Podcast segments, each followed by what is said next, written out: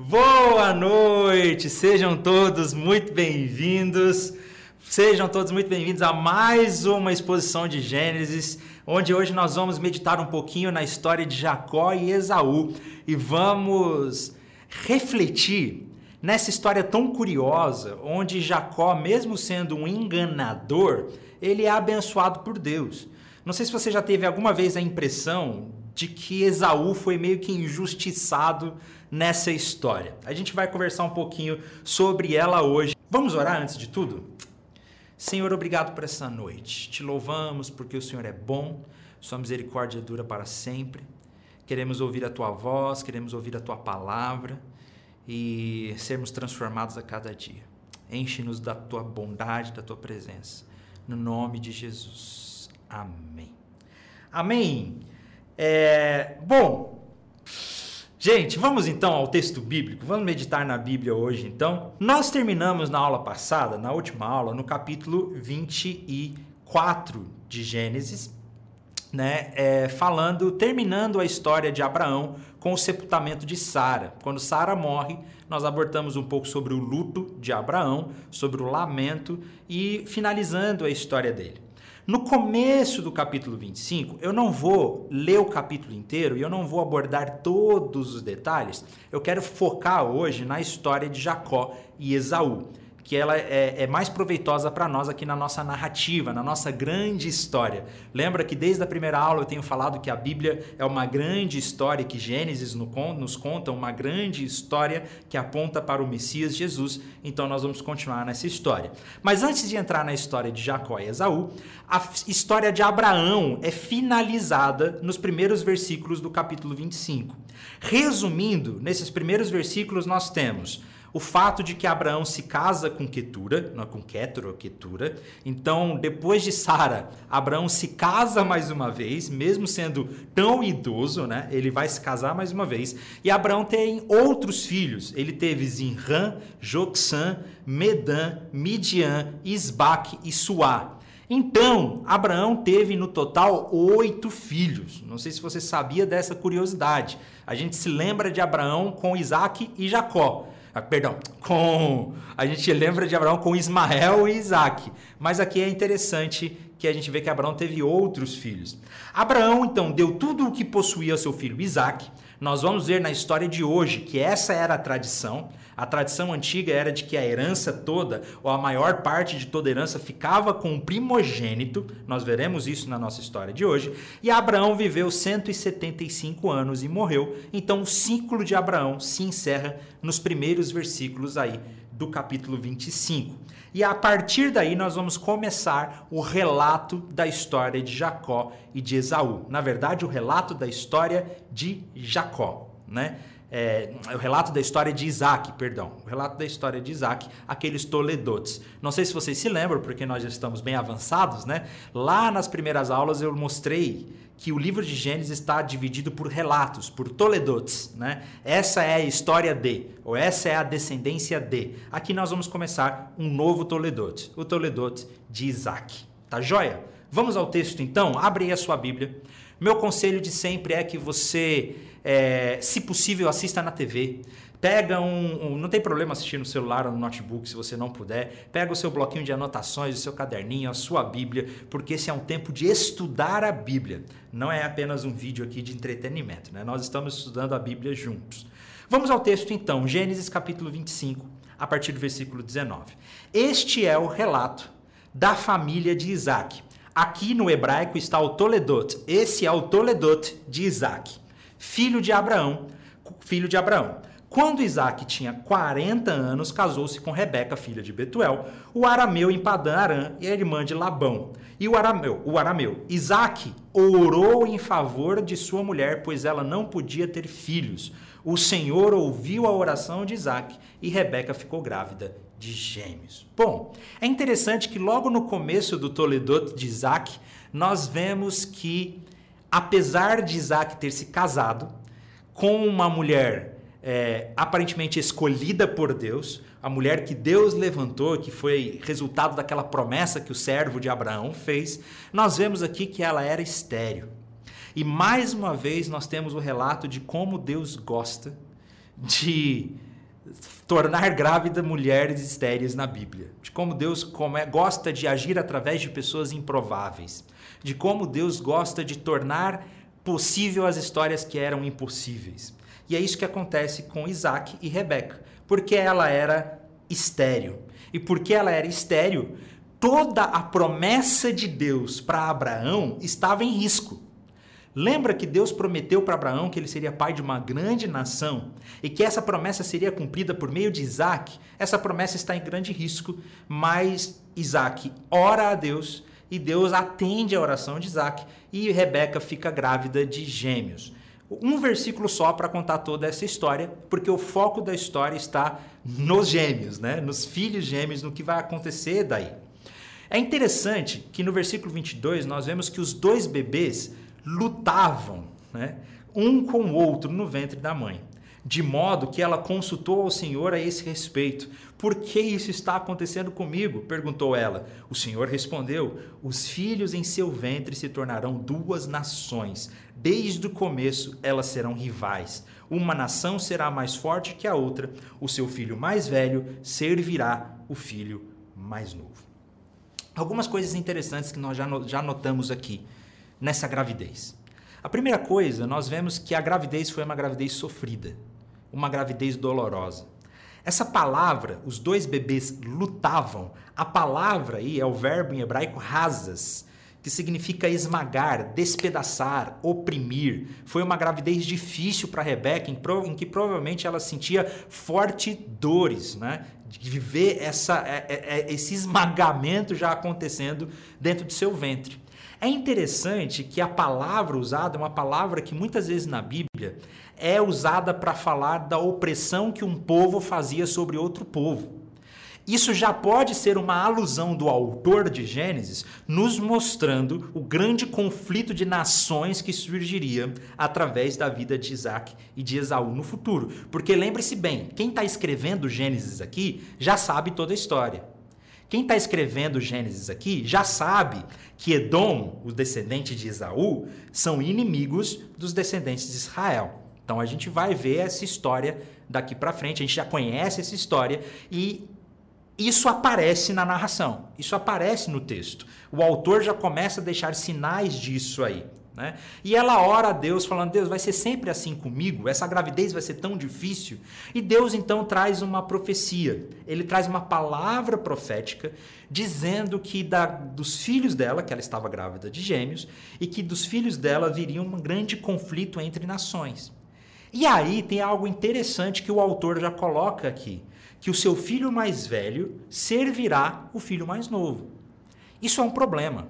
Isso já é um problema. Essa profecia já é um problema desde o começo. Porque nesse tempo, a grande tradição, né, o, o habitual, o correto a se fazer, era que os filhos mais velhos fossem os mais importantes. Os primogênitos eram aqueles que recebiam a bênção dos pais. Os primogênitos eram aqueles que recebiam toda a herança, ou praticamente toda a herança. Quando o texto diz que o filho mais novo é quem vai servir o mais velho, perdão, que o filho mais velho é quem vai servir o mais novo, isso é um problema da lei da primogenitura. A lei da primogenitura, da primogenitura que a gente vê até mesmo em Deuteronômio capítulo 21. E nós começamos a ver aqui que Deus começa a inverter padrões e mudar expectativas humanas. A gente vai falar um pouquinho mais isso daqui para frente. Eu quero continuar lendo a história para a gente chegar no X da questão, né? Então, no versículo 24 vai dizer que quando chegou a hora de dar à luz, Rebeca descobriu de fato que eram gêmeos. O primeiro a nascer era ruivo e coberto de pelos, por isso chamaram de Esaú. Depois nasceu o outro gêmeo com mão agarrada ao calcanhar de Esaú. Por isso o chamaram Jacó. Isaac tinha 60 anos quando os gêmeos nasceram. Então Isaac já estava quase idoso quando os gêmeos nasceram. Aqui é interessante, porque o autor diz que Isaac foi chamado de peludo. E ele, é, alguns, o, o, alguns intérpretes bíblicos vão dizer que o jeito que ele escreve aqui demonstra um certo desprezo a Esaú, o autor, porque ele está dizendo que ele era o peludo. Né? Isso não era bem visto naquele tempo. Isso não era algo muito bom para aquela época. Então ele era só o cara peludo. Nós vemos que o autor já tem, a gente vai perceber isso no texto em alguns outros momentos, que o autor já tem ciência de quem esse homem vai se tornar no futuro. Porque os descendentes de Esaú, que daqui a pouco vai começar a ser chamado de Edom, né, vermelho, que é significa vermelho, que vai surgir o povo de Edom, os edomitas, que lá na frente não vai deixar que o povo passe pela terra quando Moisés está guiando o povo pelo deserto e Moisés pede passagem. Não sei se vocês lembram disso, ó, podemos passar pela sua terra e eles não permitem. Esses conflitos e essas guerras vão acontecer no futuro na, no conflito que vai existir entre essas grandes duas nações. Jacó, então, é chamado de peludo, e Esaú, é, perdão, Esaú é chamado de peludo, e Jacó é chamado de, de, de, de, do segurador de calcanhar, né? quase com uma palavra de enganador. Já traz aí um certo apelido de enganador, e a gente vai ver isso no futuro. Né? E o texto continua, então, na nossa história, dizendo que os meninos cresceram Esaú se tornou um caçador habilidoso que vivia ao ar livre, enquanto Jacó era mais pacato e preferia ficar em casa. Isaac amava Esaú porque gostava de comer a carne de caça que ele trazia, mas Rebeca amava Jacó. Aqui a gente já começa a perceber alguns problemas. E aqui a gente já vai começar a perceber algumas diferenças nessa história nossa. Primeira coisa, o autor já menciona e já deixa claro que existe uma grande diferença entre Esaú e Jacó. Esaú é o Rodrigo Hilbert daquela época, né? Ele era o, o, lenhador, o caçador, o cara peludo que faz tudo. E Jacó era pacato, recatado, belo, recatado e do lar, né? Da brincadeira. Jacó era mais é, do lar justamente e ele não tinha pelos, ele tinha pele lisa. E aí é interessante algo aqui. Essa palavra que está traduzida como pacato né, no português, no texto em hebraico é a palavra tam. Né? Até coloquei aí, tam. É a palavra tam, que ela pode ser traduzida como íntegro. E que em outros trechos da Bíblia ela é usada para traduzir como íntegro. E aí começa a surgir algo interessante, que o autor já está nos mostrando que Jacó é íntegro. Então, da perspectiva do autor do texto, Jacó é íntegro, porque ele é recatado do lar, e o caçador do mato, peludo, seria um anti-íntegro, né? não seria tão íntegro. É interessante que ele coloca Jacó como íntegro. O problema é que a gente vai ver que Jacó não é tão íntegro assim. A gente vai começar a perceber os problemas de Jacó daqui para frente.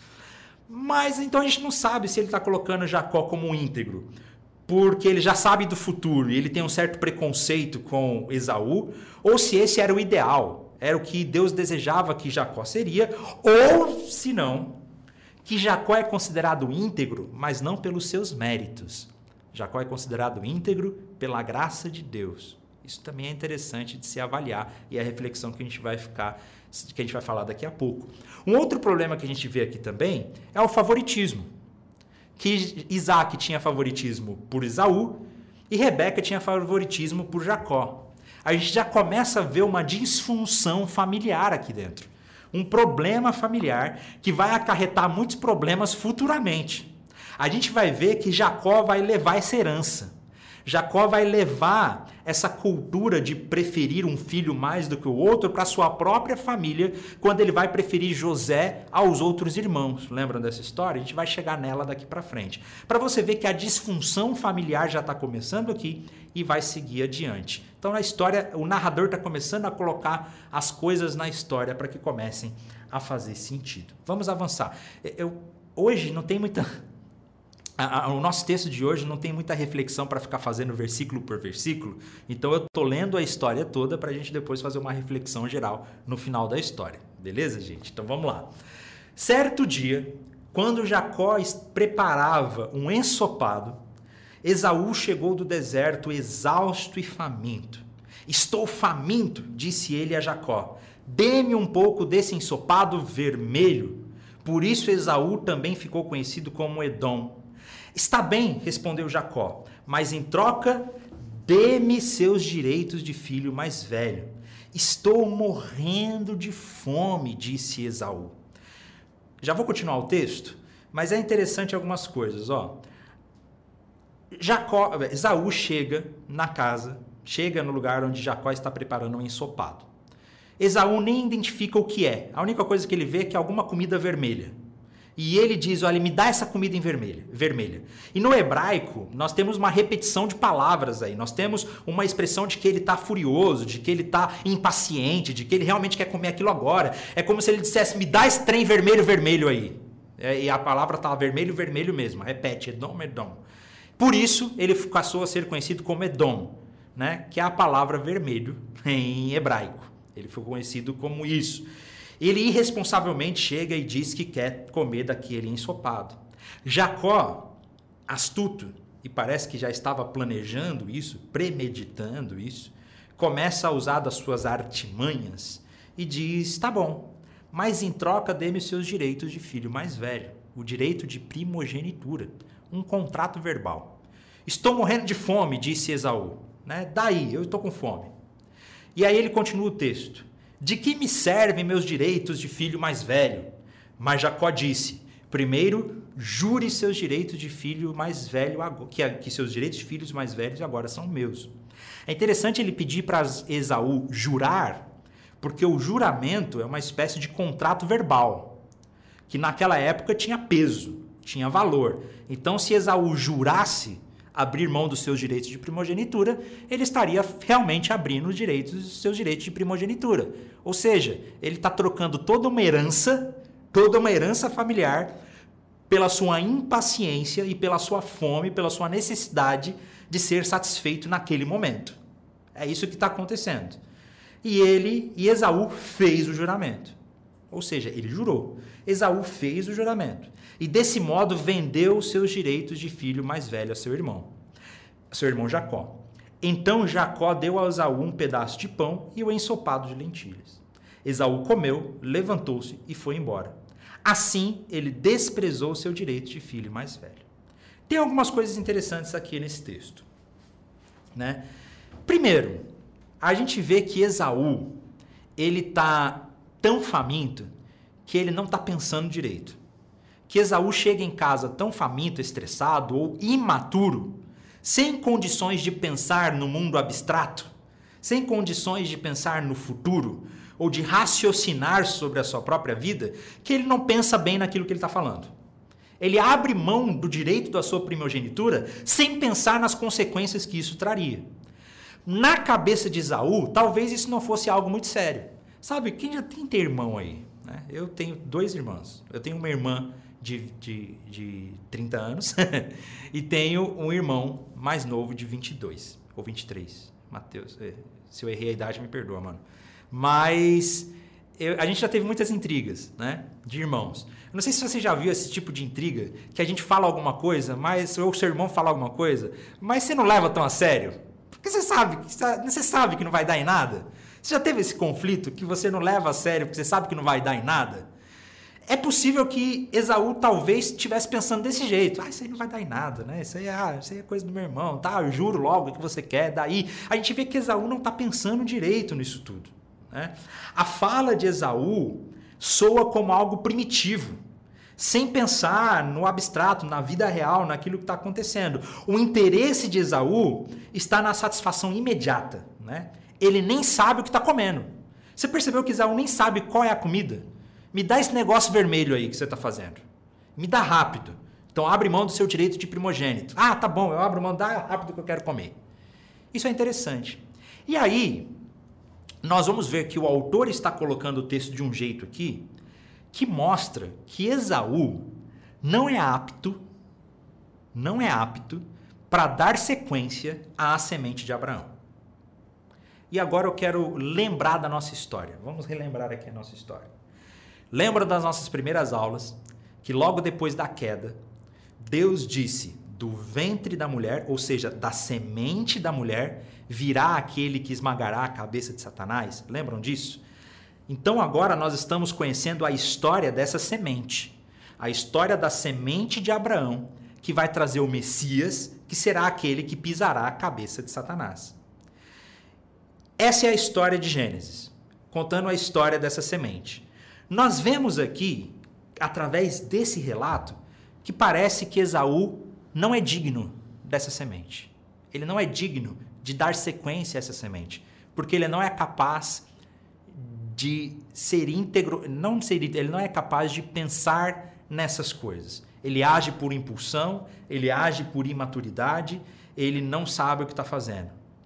O, o, o Seilhammer, né, ele diz o seguinte sobre esse texto.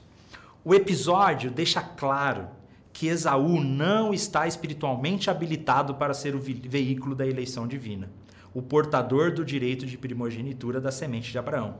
É também, de maneira geral, demasiada, escravo do momento e da tirania do corpo para vir a ser o, pro, o primogenitor do povo prometido pela aliança divina, com um grande destino histórico para cumprir. O fato de vender o seu direito de primogenitura nas circunstâncias aqui descritas é em si mesmo uma prova de não merecer conservar o direito de primogenitura. Isaú não é digno. Essa cena, ela parece tão absurda, tão, tão ordinária da vida, né? Uma cena tão aleatória que parece acontecer aqui, mas é algo que mostra que Esaú não era digno de dar sequência à semente de Abraão. Por pensar desse jeito. Mas aí, nós entramos numa outra questão. Se Esaú não é digno, isso significa que Jacó é digno de seguir com essa semente? Minha boca tá seca. Onde eu deixei minha? Minha garrafa de água. Ah, tá aqui. Obrigado. Desculpa, gente. Mas e Jacó? Jacó é digno? Porque o que está acontecendo aqui é que Jacó já está tramando ganhar a herança do seu irmão de forma imoral, de forma indigna. Se Esaú não é digno porque ele vendeu a sua primogenitura assim, Jacó é digno? Não. Nós vamos ver que Jacó também não é digno. O próprio Sidney Greidanos, no seu comentário de Gênesis, no seu é, livro Pregando Cristo em Gênesis, ele diz o seguinte: olha, mas Jacó também não é digno dele, ou seja, do direito da primogenitura. O agarrador de calcanhar não pode esperar que Deus, à sua maneira, cumpra a promessa. Ele obterá o direito de primogenitura pela própria esperteza. Jacó maquina egoisticamente de que maneira o obterá, sem a mínima consideração pelo seu irmão. Ele demanda o direito de primogenitura do seu irmão cruelmente, quando Esaú está abatido. Mais tarde enganará o próprio pai por causa da bênção, estando Isaac cego e velho. Bem depois enganará o tio Labão para encher ilicitamente os próprios bolsos. Jacó é um agarrador de calcanhar, um enganador, um homem feito por si mesmo. Jacó não é digno da semente da mulher. Jacó foi escolhido exclusivamente por causa da graça de Deus. E aqui a gente começa a, ver algumas coisas interessantes. Logo aqui no começo a gente vê que Esaú não é digno por causa do que ele fez. Mas a gente está percebendo que Jacó também não é digno. Porque ele enganou seu irmão, ele usurpou do seu irmão no momento de fragilidade dele. No momento de fragilidade. Isso é injusto. Ele é um enganador. Nós vamos ver que ele vai enganar o seu próprio pai, que ele vai enganar o irmão, que futuramente ele vai enganar é, é, Labão para enriquecer, a gente vê que Jacó ele é mau caráter. Ou seja, ele é um enganador, ele é pecador. Mas mesmo assim, ele foi o escolhido de Deus para dar sequência à semente de Abraão. E a gente vai ver que isso foi pura e exclusivamente pela graça de Deus. No capítulo 26, eu quero continuar a nossa história para a gente refletir depois. O capítulo 26, eu não vou lê-lo aqui e eu não vou, não vou me ater tanto a ele, tá bom? Então, desde o começo, o nosso combinado aqui é que eu não ia conseguir ler todos os textos, né? Vamos ler em casa. Mas resumindo, no capítulo 26 nós vamos ter a história de quando Isaac se muda, vai para uma outra região. Isaac comete o mesmo pecado do seu pai, mentindo que a sua esposa era sua irmã. Olha só, né? Como que, que, que essas coisas passam de uma família para outra, né? Como que o pecado de Abraão influenciou agora o pecado de Isaac que mentiu a respeito da sua esposa também, dizendo que ela era sua irmã. E acontece quase que as mesmas coisas. E aí depois ele resolve a situação. Nós vamos ter a história de quando Isaac se muda mais uma vez e ele tenta abrir os poços, o poço do seu pai, mas os poços são fechados, ele abre outro, os poços são fechados, ele abre outro. Aquela história. Mas o que me chama a atenção aqui no, vers... no capítulo 26, e que eu gostaria de chamar a atenção para a nossa narrativa, para a nossa história de hoje, é o versículo 34 e o versículo 35 do capítulo 26 de Gênesis, que diz que quando Isaú tinha 40 anos, casou-se com duas mulheres hititas, Judite, filha de Beeri, e Bezamate, filha de Elon. Olha só o que o autor diz aqui, olha. Essas duas mulheres causaram grande desgosto a Isaac e Rebeca. Eu gostaria de dar uma ênfase nesses versículos, nesses dois versículos especificamente. Nós vemos aqui um outro argumento que mostra que Esaú não estava tão preparado para dar sequência à semente de Abraão. Lembra na aula passada a preocupação que Abraão tinha de que seu filho não se casasse com uma estrangeira daquele povo?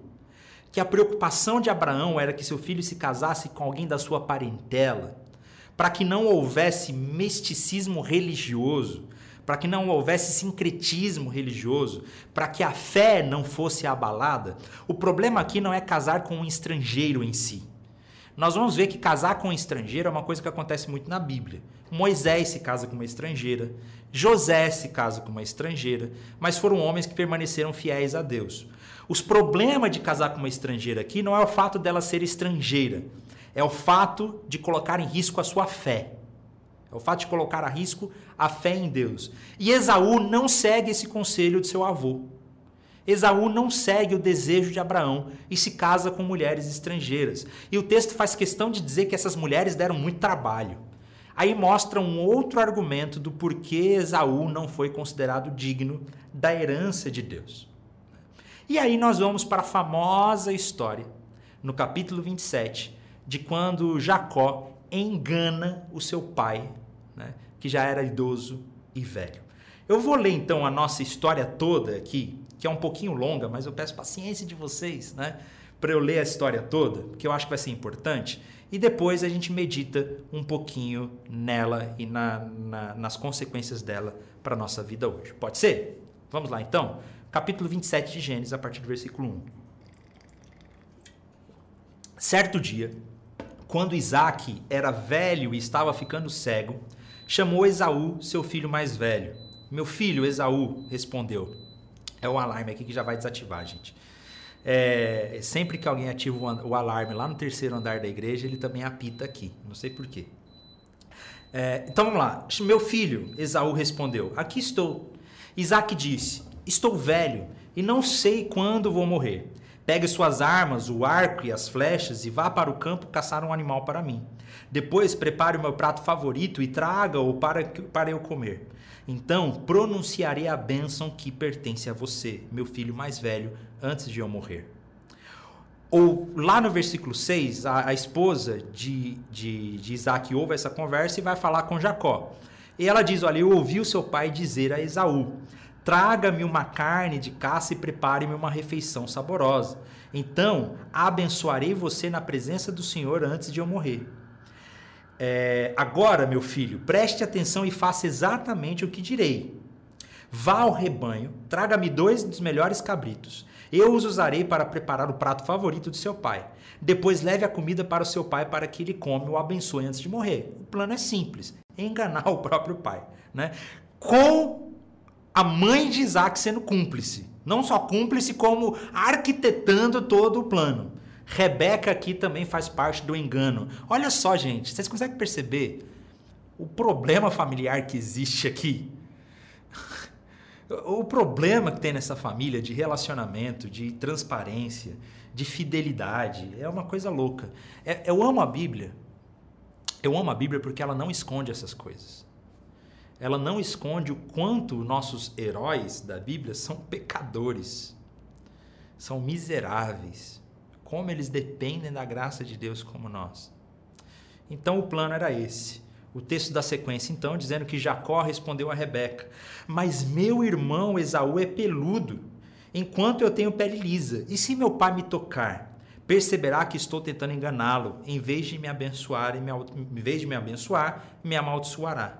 Sua mãe, porém, respondeu: Que caia sobre mim essa maldição. Olha só, meu filho, Apenas faça o que eu lhe digo, vá e traga-me os cabritos. Jacó sabe que enganar uma pessoa idosa e cega não é algo muito bom e que isso pode acarretar maldição.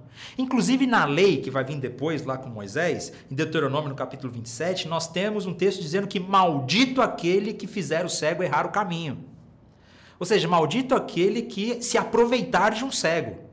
Jacó sabe que estará se aproveitando de um cego de idoso, que provavelmente já estava começando a ficar gagá, né, que já não conseguia perceber muito bem a realidade, por isso que foi relativamente simples enganá-lo. E ele sabe que isso poderia trazer maldição para ele, mas a mãe ela tá tão envolvida nessa tramóia que ela diz que a maldição recaia sobre mim. Então Jacó obedece e faz isso. Ela prepara tudo.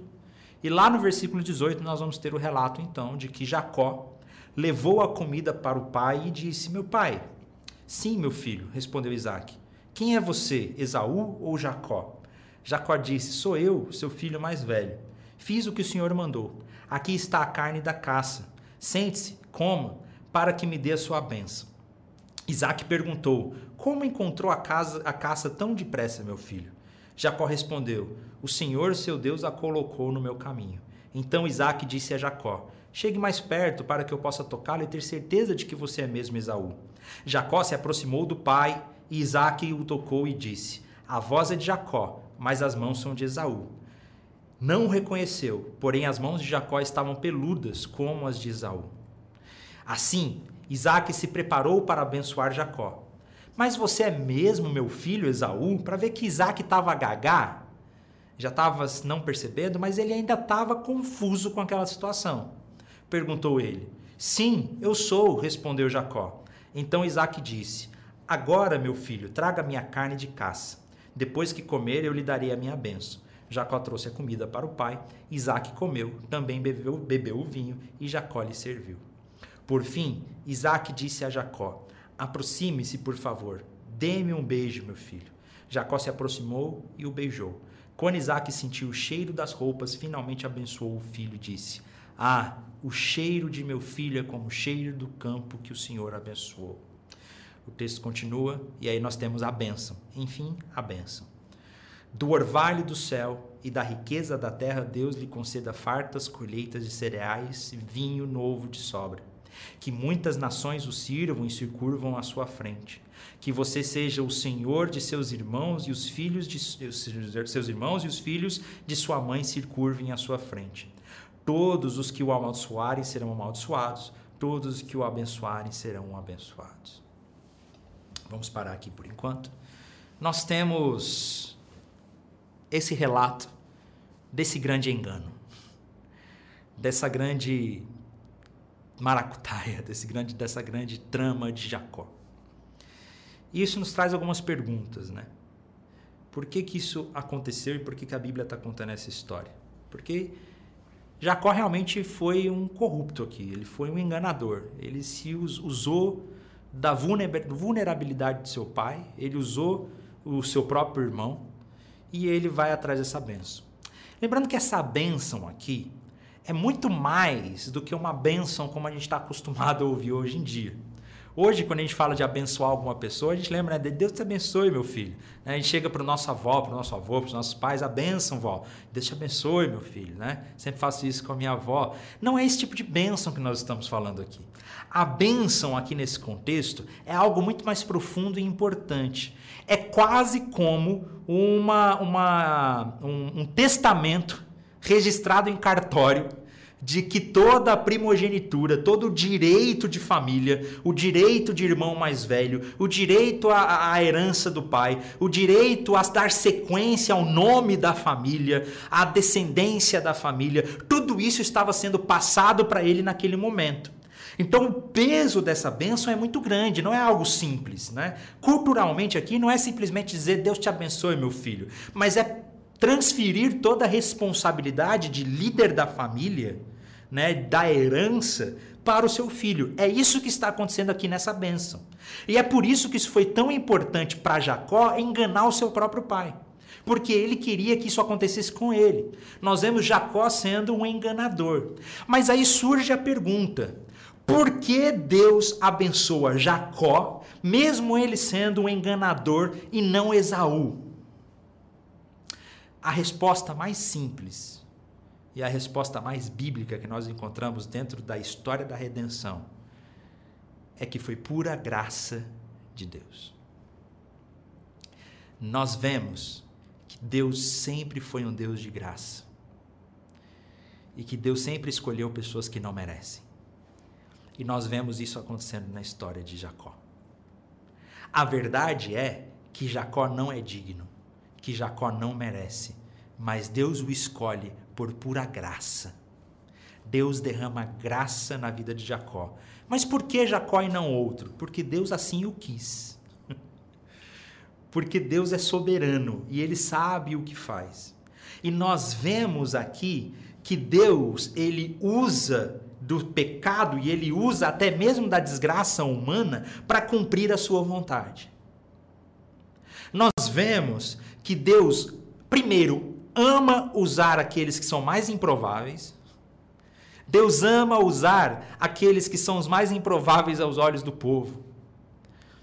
É muito interessante como Deus gosta de levantar os que não são primogênitos. Porque na cultura em geral, os primogênitos eram os mais importantes, mas Deus gosta de usar aqueles que não são primogênitos.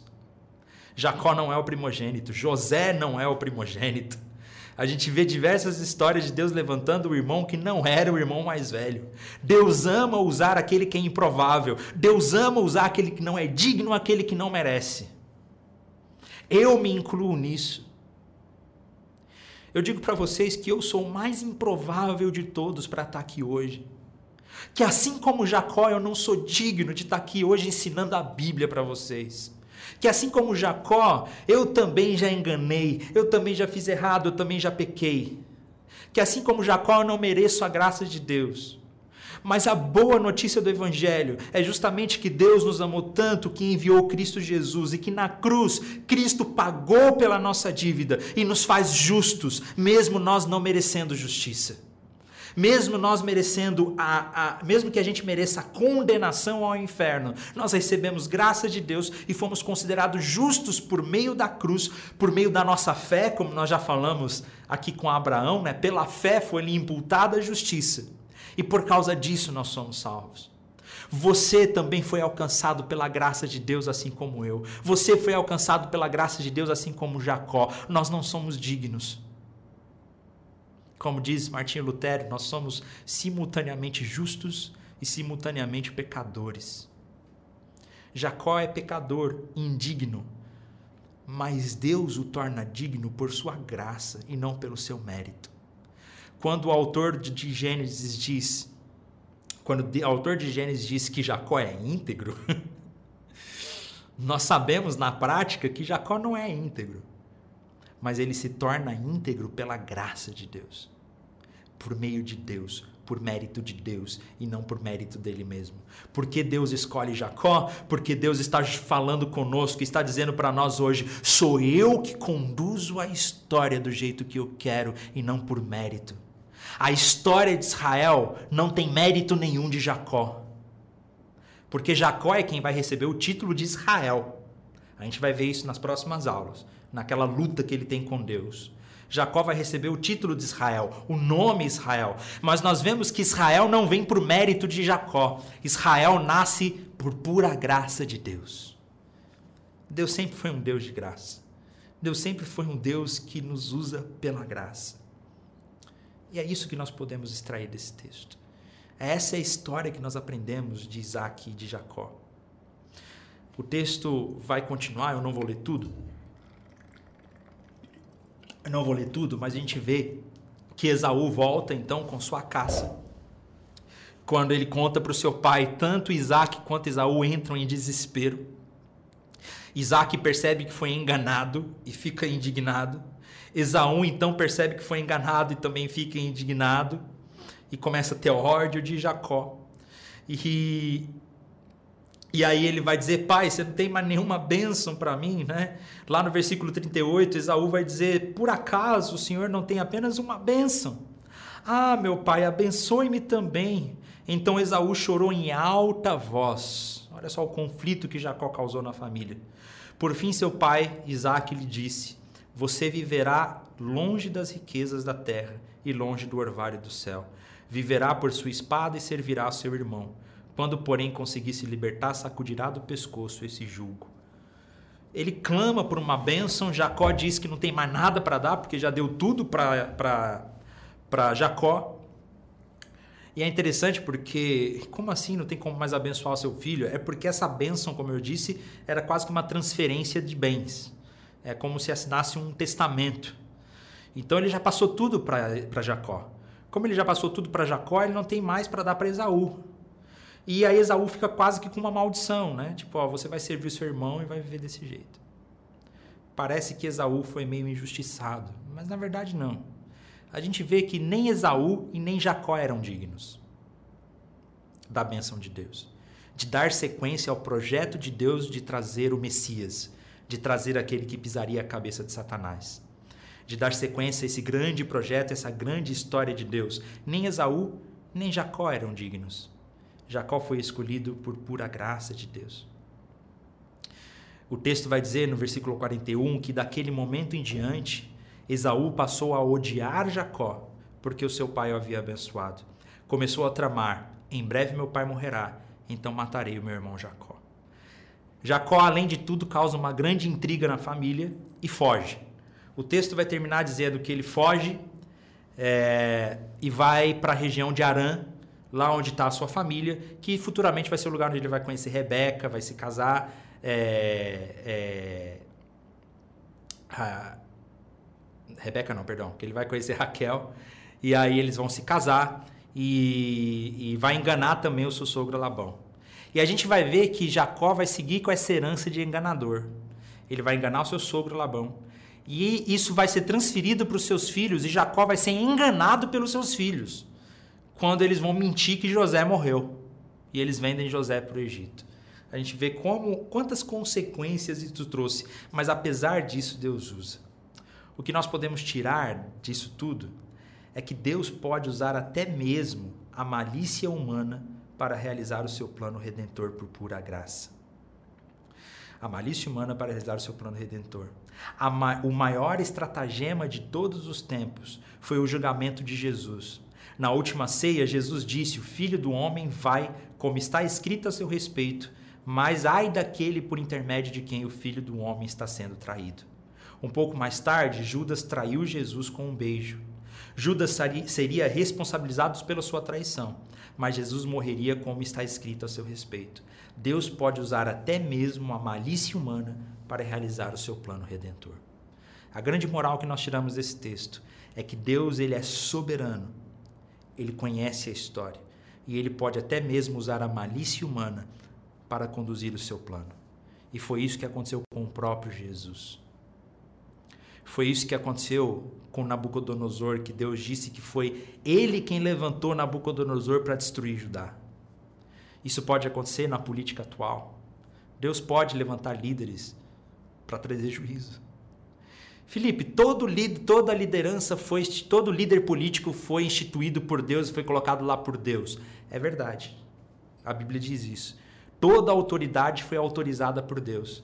Mas a Bíblia também diz que Deus levanta e autoriza autoridades para juízo.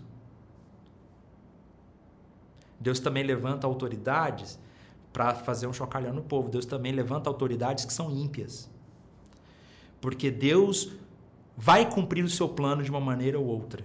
Por mais que a gente não entenda agora, mas um dia todas as coisas farão sentido. A principal coisa que nós podemos tirar dessa história de hoje é que se você está aqui hoje, se você foi encontrado por Deus, nada disso foi por mérito nosso. Foi por pura graça de Deus. Jacó foi escolhido por Deus, não por mérito dele, por pura graça de Deus. Porque Jacó mesmo não era digno. Nem mesmo Esaú era digno. Nem José era digno. Nem Moisés. Nem os profetas. Ninguém era digno. Como diz Paulo na carta aos Romanos, não há um justo sequer. Não há ninguém que esteja puro diante de Deus. Todos se afastaram, todos se fizeram inúteis. Mas Deus, e aí vem a boa notícia, como diz em Efésios capítulo 2, mas Deus, que é rico em misericórdia,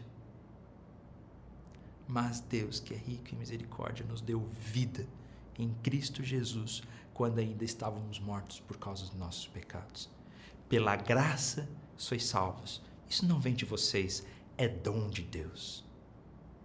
Não por obras, para que ninguém se glorie. Pela graça sois salvos. É graça. É sempre foi graça. É tudo pela graça. Que a graça do nosso Deus esteja com você nessa noite. Amém? Gente, Deus abençoe a todos vocês. Uma boa semana. Semana que vem estamos de volta com Gênesis. Deus abençoe vocês e até semana que vem.